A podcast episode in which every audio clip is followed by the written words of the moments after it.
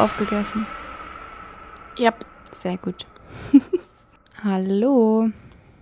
Hallo und herzlich willkommen zurück zu Witness a Crime. Ich bin Chiara. ich bin Nele. Heute mal verkehrte Welt.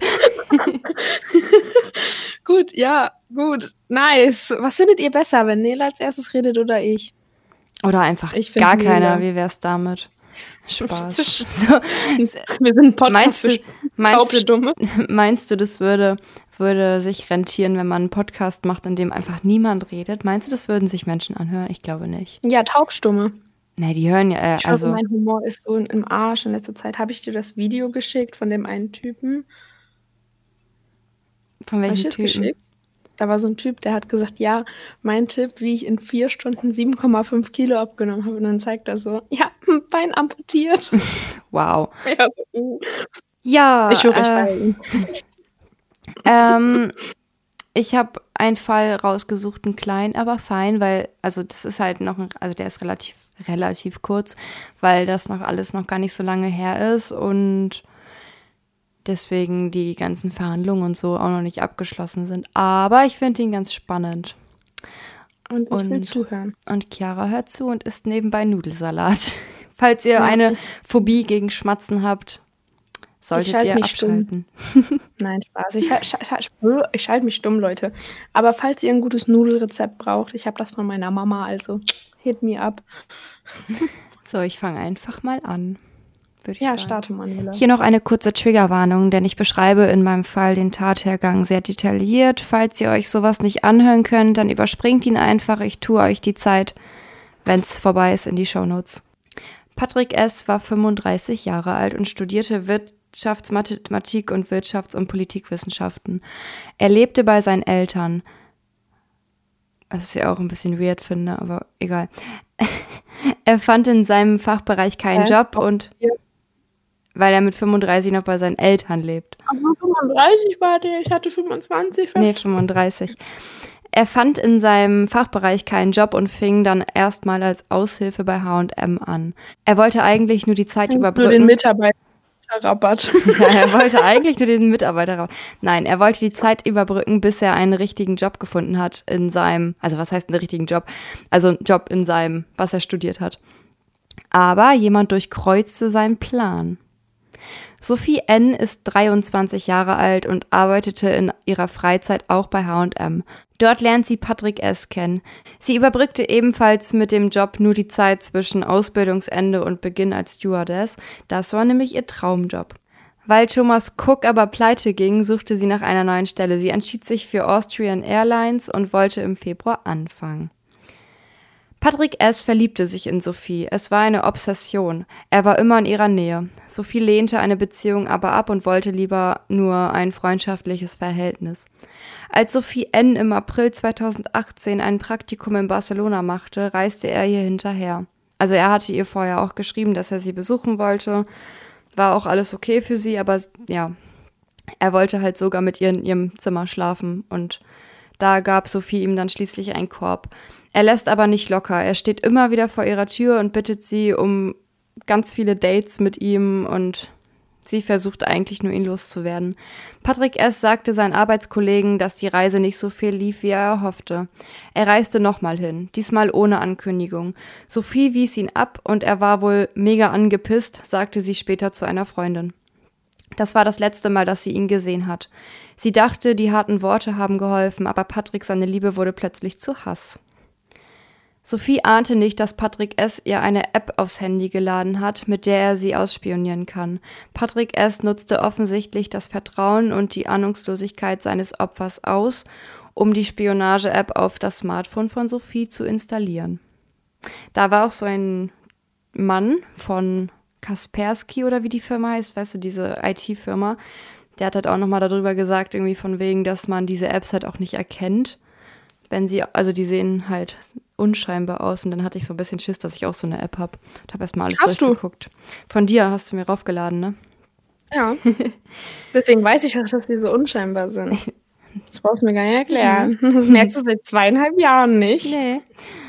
Nö. Naja, äh, Patrick S. wusste alles. Er weiß, was sie mit ihren Freundinnen geschrieben hat. Er schaute sich Fotos an, die sie gemacht hat und in sozialen Netzwerken tauchten circa 50 Fake-Profile von Sophie auf, in denen sie leicht bekleidet zu sehen war und auch Fake-Pornos wurden veröffentlicht. Als sie oh. mit ja, als sie mit dem Auto ihrer Mutter unterwegs ist, wird es zerkratzt und die Reifen zerstochen. Wenn sie bei ihrer Mutter übernachtet, dann klingelt es immer Sturm an der Tür und das Klingelschild wurde auch des Öfteren zerstört. Sie bekommt anonyme Anrufe, er ruft sie bis zu 160 Mal am Tag an. Sie erstattet mehrfach Anzeige gegen Unbekannt, weil keiner rechnet damit, dass er das ist. Die Polizei sagt aber, sie können nichts machen, weil der Täter halt nicht bekannt ist. Keiner kommt auf die Idee, ihr Handy zu untersuchen und schon gar nicht, ja, schon gar nicht, wie gesagt, auf Patrick S. Wie schon erwähnt, will Sophie in Wien einen neuen Job anfangen, also bei dieser Austrian Airlines Firma. Und ähm, plant einen Umzug nach Wien. Dazu kommt es aber nie. Patrick S. bestellt online eine Sturmmaske, drei Dosen Pfefferspray und ein Klappmesser. Außerdem besorgt er sich einen Glasschneider und einen Elektroschocker. Alles legal bei Amazon. Über eine, über eine Internetseite besorgt er sich den Grundriss von Sophies neuer Wohnung. Es ist, also es ist eine WG und über so ein WG-Portal hat er das irgendwie rausbekommen. What the hell? Er verschafft sich. Ja, das macht es, glaube ich, nicht besser. er verschafft sich in der Nacht Zugang zu Sophies Balkon und bricht in die Wohnung ein. Weil Sophie nicht zu Hause ist, versteckt er sich und wartet auf Sophie. Sie kam nicht nach Hause. Er übernachtet einfach in der Wohnung unter dem Bett ihrer Mitbewohnerin, die halt gerade nicht da, oh, also die ist nicht da. Irgendwann äh, begibt er sich ins Bad und versteckt sich hinter dem Duschvorhang. Das ist so die Horrorfilmszene, die ich jetzt, also du wirst noch mehr Schiss haben, in dein Badezimmer zu gehen, wenn der Vorhang zu ist. Ich sitze halt gerade mit dem Rücken zum Vorhang ja. von meinem Badezimmer. Danke für nix, Nele. Sophie kommt am 11.01.2020 nach Hause. Sie geht ins Bad und will sich frisch machen. Patrick S. springt aus der Dusche und zertrümmert ihre Nase. Dann sprüht er ihr mit Pfefferspray ins Auge und rammt ihr einen Elektroschocker ins Gesicht. Dann durchtrennt ah. er mit einem 9 cm langen Messer ihre Halsschlagader. In dem ah. Bad hatte sie keine Chance zu entkommen. Ich spüre das richtig. Ja. Ne? Patrick S. stellt sich nach der Tat und sagt, er habe eine Frau umgebracht, mit der er eine komplizierte Beziehung gehabt habe. Vor Gericht sagt er, er wolle unbedingt wissen, oder er wollte unbedingt wissen, warum Sophie N. sich nach Barcelona so verhalten hat. Er war zwischenmenschlich ziemlich enttäuscht und wollte das mit ihr klären. Er sagte vor einem ja. Psychiater, dass er sich vor Sophies Eltern schäme, aber trotzdem gerne das Grab besuchen möchte. Patrick S. wird wegen Mordes zu lebenslanger Haft verurteilt. Außerdem wurde die besondere Schwere der Schuld festgestellt. Die Anwälte von Patrick S. wollen Revision einlegen. Mehr hat man leider noch nicht gefunden, weil, wie gesagt, es halt gerade alles irgendwie noch am Laufen ist.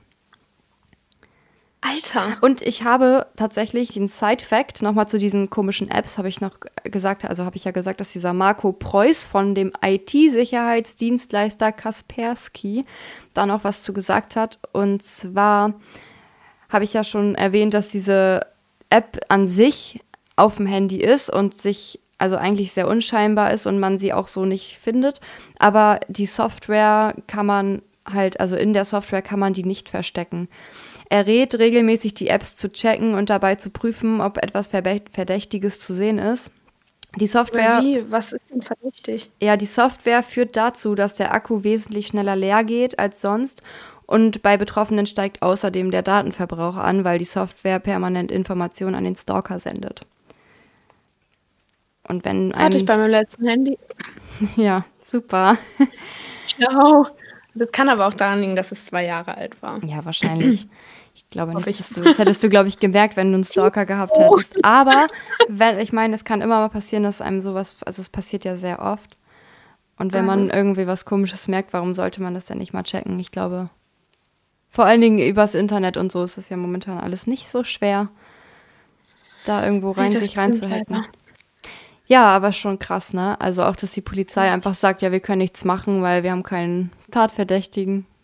Und das ja, war's. Ja, dieses ewig währende Polizeithema. Die ja, aber es ist halt bei viel, viel mehr machen, als sie können. Natürlich, aber es ist ja bei Stalking, Stalking, nichts Neues, ne? Also, ich habe schon von vielen ja, Fällen gehört, wo die Polizei nichts, nicht wirklich was macht.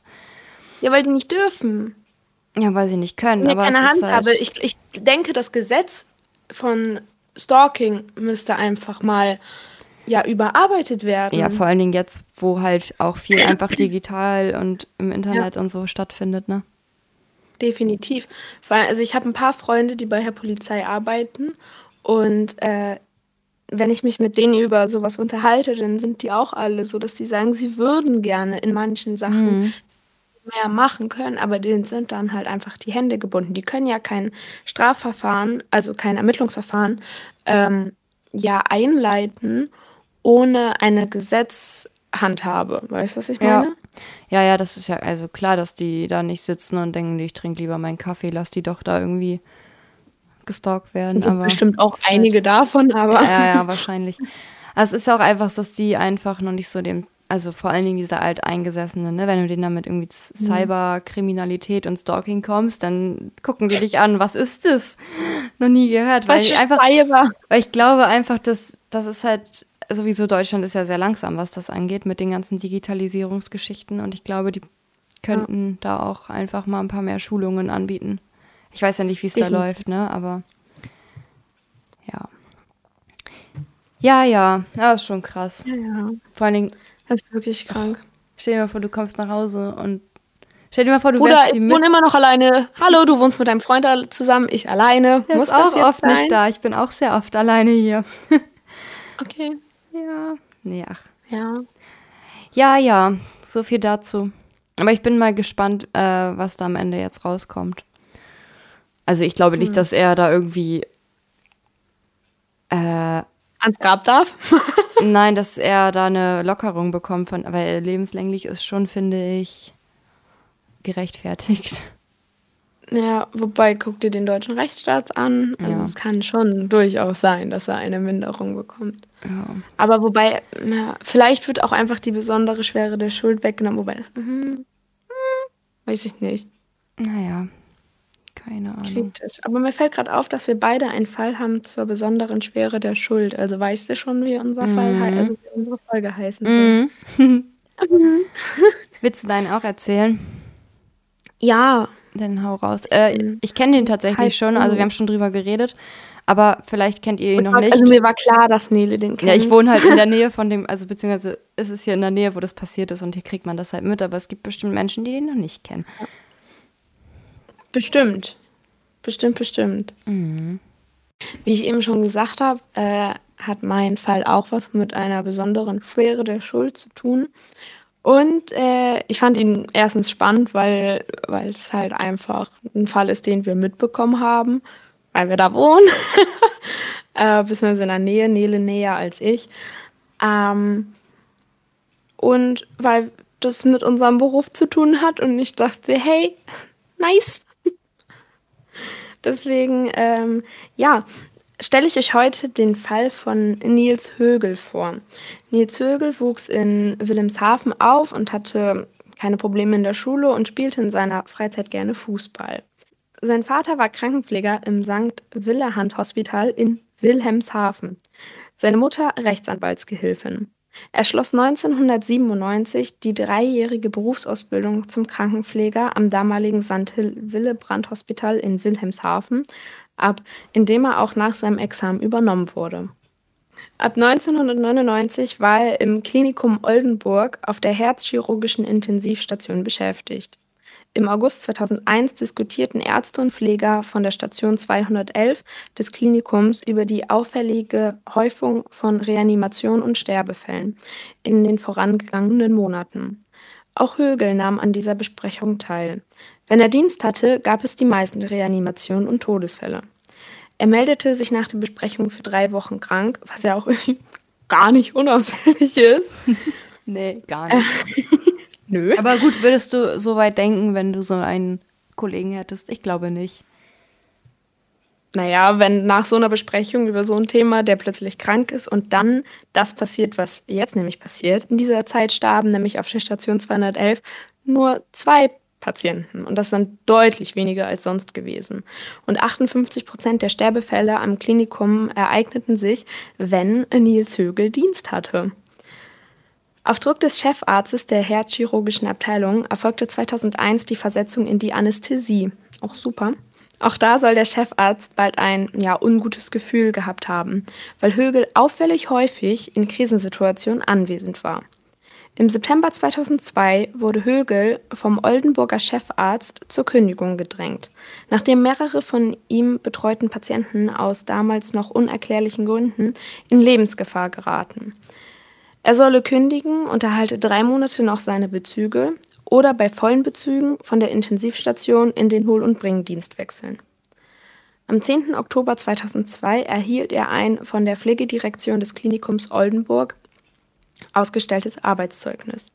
Sie bescheinigten ihm darin, umsichtig, gewissenhaft und selbstständig gearbeitet und in kritischen Situationen überlegt und sachlich richtig gehandelt zu haben. Sie lobt auch seine Einsatzbereitschaft und sein kooperatives Verhalten. Gesamtbeurteilung, er habe die ihm übertragenen Aufgaben zur vollsten Zufriedenheit erledigt. Im Dezember 2002 wechselte er ins Klinikum Delmenhorst. Auch dort kam es während seiner Dienstzeit zu häufigen Not- und Todesfällen, meist wegen Herzrhythmusstörungen und/oder einem plötzlichen Anstieg oder Abfall des Blutdruckes, woraufhin manche seiner Kollegen zu ihm auf Distanz gingen. 2004 heiratete er und seine Tochter kam zur Welt. Die Geburt, bei der er mit im Kreissaal war, war lebensbedrohlich für das Kind. Er konnte nichts machen und das sei furchtbar gewesen, sagte er einem Gutachter. Während seiner Freizeit fuhr er im Rettungswagen der Deutschen Roten Kreuzwache Gandakesee-Buckhorn mit. Vor Gericht wurde später berichtet, dass er in Delmhorst zuerst hoch angesehen gewesen sei. Doch dann sei die Stimmung umgeschlagen und das Gefühl entstand, dass etwas komisch sei. Die Vorgesetzten seien den Verdachtsmoment nicht nachgegangen. Auch dann nicht, als auf der Station vier leere Ampullen mit Gelurithmal auftauchten, die dort kein Arzt verordnet hatte. Am 22. Juni 2005 wurde Högel von Kollegen auf der Intensivstation auf frischer Tat ertappt, als er vorsätzlich den Perfuser eines Patienten manipulierte und ihn ohne medizinische Indikation das Antiarrhythmikum Gilurithmal verabreichte. Zwei Tage nach der Tat besprachen die Führungskräfte des Klinikums das weitere Vorgehen. Weil eine einzige Spätschicht äh, vor Högels Urlaub lag, verschoben sie ihre Entscheidung auf den Zeitraum seines Urlaubs. An seinem letzten Arbeitstag ermordete Nils Högel jedoch eine weitere Patientin. Im Rahmen der Ermittlungen wandten sich mehrere Mitarbeiter des Klinikums Delmenhorst unabhängig voneinander an die Polizei und äußerten den Verdacht, dass Högel für zahlreiche Komplikationen, Reanimationen und weitere ungeklärte Todesfälle am Klinikum Delmenhorst verantwortlich sein könnte. Die Polizei ermittelte daraufhin umfangreich und untersuchte alle Todesfälle im Zeitraum von 2003 bis 2005. Hierbei ergab sich, dass sich die Zahl der Todesfälle am Klinikum Delmenhorst im Zeitraum der Beschäftigung von Högel verdoppelt hatte. 2005 standen 73 Prozent der Todesfälle in Zusammenhang mit seiner Dienstzeit. Diese Erkenntnis wurde 2006 in mehreren Stellungnahmen und Ermittlungsberichten der zuständigen Staatsanwaltschaft Oldenburg ermittelt. Das Landesgericht Oldenburg verurteilte Nils Högel im Dezember 2006 wegen eines Falls von zwei, vom 22. Juni 2005 wegen versuchten Totschlags zu fünf Jahren Haft und einem fünfjährigen Berufsverbot. Der Bundesgerichtshof hob das Urteil auf Revision einer Nebenkle Nebenklägerin hin auf. Im Juni 2008 wurde Högel erneut verurteilt, diesmal zu siebeneinhalb Jahren Haft und einem lebenslangen Berufsverbot. Hat sich richtig gelohnt für ihn, die Revision. Hm. Seit Januar 2014 ermittelte die Staatsanwaltschaft Oldenburg wegen der Fälle in Delmhorst erneut gegen Högel. Im September 2014 wurde er wegen dreifachen Mordes und zweifachen Mordversuchs angeklagt. Högel gestand diese Fälle und gab an, 30 weitere Morde begangen zu haben. Voll dumm, dass er das sagt, also dass er es also ja. angibt. Würde ich halt auch nicht machen. also ich glaube, das macht es auch nicht besser oder schlechter. Ich denke mal, hätte, wären es nur die drei Morde, wäre es halt nur lebenslang gewesen. Ja. Jetzt äh, hat er den Salat gehabt, nämlich am 28. Februar 2015 wurde er unter Feststellung der besonderen Schwere der Schuld vom, Land, mh, vom Landgericht Oldenburg zur lebenslangen Haft verurteilt. Das Gericht sah es als erwiesen an, dass sich Högel im Klinikum Delmenhorst des zweifachen Mordes, des zweifachen Mordversuchs sowie gefährlicher Körperverletzung in einem weiteren Fall schuldig gemacht hatte. Das Urteil wurde im März 2015 rechtskräftig. Seit November 2014 prüft die Sonderkommission Cardio weitere Sterbefälle verschiedener Einrichtungen aus der Zeit, in der Högel dort beschäftigt war. 2015 ergaben Exhumierungen weiterer mutmaßlicher Opfer aus Friedhöfen in Ganderkesee und Delmhorst den Nachweis weiterer Leichen mit Spuren eines Herzmedikaments. Im November 2016 gingen die Ermittlungsbehörden von 37 nachweisbaren Tötungsdelikten in Delmenhorst von Dezember 2002 bis Juni 2005 aus. Am Ende August 2017 präsentierte die Polizei in Oldenburg ihre Ermittlungsergebnisse. Demnach wird Högel für 84 weitere Morde verdächtigt. Bei diesen Fällen handel, handele es sich nur um solche, bei denen die Beweislage so eindeutig sei, dass eine Anklage wahrscheinlich sei. Diese Zahl könne sich weiter erhöhen, da weitere toxikologische Untersuchungen noch laufen. Laut dem Leiter der Sonderkommission Cardio seien die belegbaren Tötungen in Oldenburg und Delmenhorst nur die Spitze des Eisbergs. Wegen der nach Ansicht von Polizei und Staatsanwaltschaft nachgewiesenen weiteren Taten werde es zu einem Strafverfahren kommen, dessen Ausgang an Högels Strafmaß jedoch nichts ändern werde. Im Rahmen der fast drei Jahre dauernden Ermittlungen waren mehr als 200 Fälle aufgerollt und insgesamt 134 Leichen auf 47 verschiedenen Friedhöfen exhumiert und rechtsmedizinisch untersucht worden. In vielen Fällen war der Zustand der Leiche nicht mehr ausreichend, um Medikamentenreste nachzuweisen. 101 Patienten aus Delmenhorst, die während Högels Dienstzeit starben, wurden feuerbestattet und konnten nicht mehr untersucht werden. Das Arbeitsgericht Oldenburg verurteilte Högel am 7. März 2018 dem Klinikum Oldenburg 47 1000 Euro Schadensersatz für zwei medizinische Gutachten und Anwaltskosten zu zahlen. Im Januar 2018 erhob die Staatsanwaltschaft Oldenburg erneut Anklage gegen Högel wegen des Verdachts des Mordes an 97 Patienten, 96 aus dem Klinikum Delmenhorst und 35 aus dem Klinikum Oldenburg. Der Prozess am Landgericht Oldenburg begann am 30. Oktober 2018 und fand wegen der hohen Zahl von Beteiligten, unter anderem 120 Nebenklägern in den Festsälen der Weser-Ems-Hallen in Oldenburg statt. Gleich am ersten Prozesstag gestand Högel die ihm vorgeworfenen Taten. Am 6. Juni 2019 wurde Högel in 85 Fällen schuldig gesprochen und zum zweiten Mal zu einer lebenslangen Freiheitsstrafe verurteilt. Das Gericht stellte die besondere Schwere der Schuld fest. Der Bundesgerichtshof bestätigte das Urteil am 11. September 2020, nachdem Högel und ein Nebenkläger in Revision gegangen waren. Nach der Bestätigung des Urteils äh, Anfang 2015 kündigten sowohl das Klinikum Delmenhorst als auch das Klinikum Oldenburg an, die Angehörigen der Opfer zu entschädigen. Im Juli 2015 verkündeten die beiden Krankenhäuser in Delmenhorst, die mittlerweile zum Josephs Hospital Delmenhorst fusioniert sind, als erste Kliniken in Deutschland die qualifizierte Leichenschau durch einen zusätzlichen Rechtsmediziner einzuführen. Durch das Vier-Augen-Prinzip solle vermieden werden, dass unnatürliche Todesursachen infolge krimineller Handlungen übersehen würden. Auch gegen ehemalige Kollegen und Vorgesetzten Högels wurde Ermittlung eingeleitet, weil sie trotz deutlicher Hinweise Högels teilweise mutmaßlich Taten nicht in Oldenburg bzw. verspätet in Delmenhorst verhindert zu haben schien. Bei zwei Oberärzten und vier Pflegekräften des Klinikums Delmenhorst, darunter dem Pflegeleiter der Intensivstation, führten die Ermittlungen zur Anklageerhebung wegen Totschlags durch Unterlassung vor dem Landesgericht Oldenburg.